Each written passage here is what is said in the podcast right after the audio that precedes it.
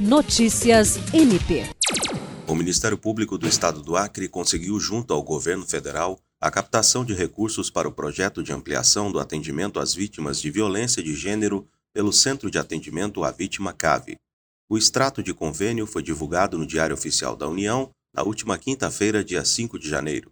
O valor disponibilizado pelo governo federal será repassado ao MPAC no montante de 422 mil reais, e será utilizado em estratégias para ampliar o número de vítimas atendidas de forma presencial e remota e fortalecer a rede de atendimento do público-alvo do CAVE. Criado em 2016, o CAVE oferece atendimento humanizado e conta com psicólogos, assistentes sociais, analistas jurídicos, estrutura que possibilita uma atenção integral à vítima e seus familiares, buscando solução para o problema, seja pela via judicial ou extrajudicial.